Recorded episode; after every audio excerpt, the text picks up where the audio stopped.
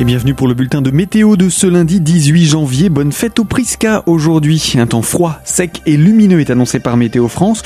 De fortes gelées matinales se manifestent ce matin sous un ciel assez bien ensoleillé malgré l'arrivée de nuages élevés. Le sevoile d'altitude se densifie progressivement cet après-midi et apporte une perturbation qui arrive par le sud.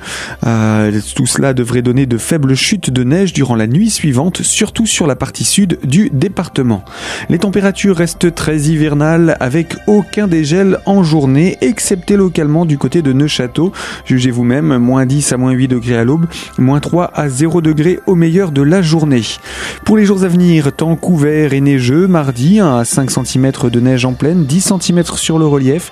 Amélioration probable dans les jours suivants avec un lent redoux qui devrait permettre au mercure de remonter et redevenir positif, particulièrement pour la fin de semaine.